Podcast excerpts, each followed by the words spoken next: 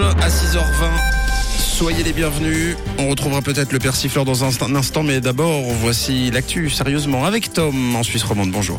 Tramway, bus et trains devront être neutres en carbone d'ici 2040. L'Union des transports publics l'a annoncé hier en conférence de presse à Berne. Cet effort énergétique va également concerner les infrastructures et l'immobilier. Concrètement, l'UTP veut faire rouler des véhicules avec des technologies respectueuses de l'environnement. Le tout à des horaires optimisés avec des systèmes d'assistance à la conduite qui encouragent une conduite efficace sur le plan énergétique et évite les arrêts inutiles. Le chauffage, la ventilation et la climatisation doivent également être optimisés. La justice rattrape le magnétiseur qui avait abusé de plusieurs patientes à Orbe. Ce dernier écope de 18 mois de prison supplémentaire. L'homme avait déjà été condamné à 13 années et demie de prison en 2021. Cinq nouvelles victimes ont tout récemment brisé le silence, aggravant la peine du prévenu de 69 ans.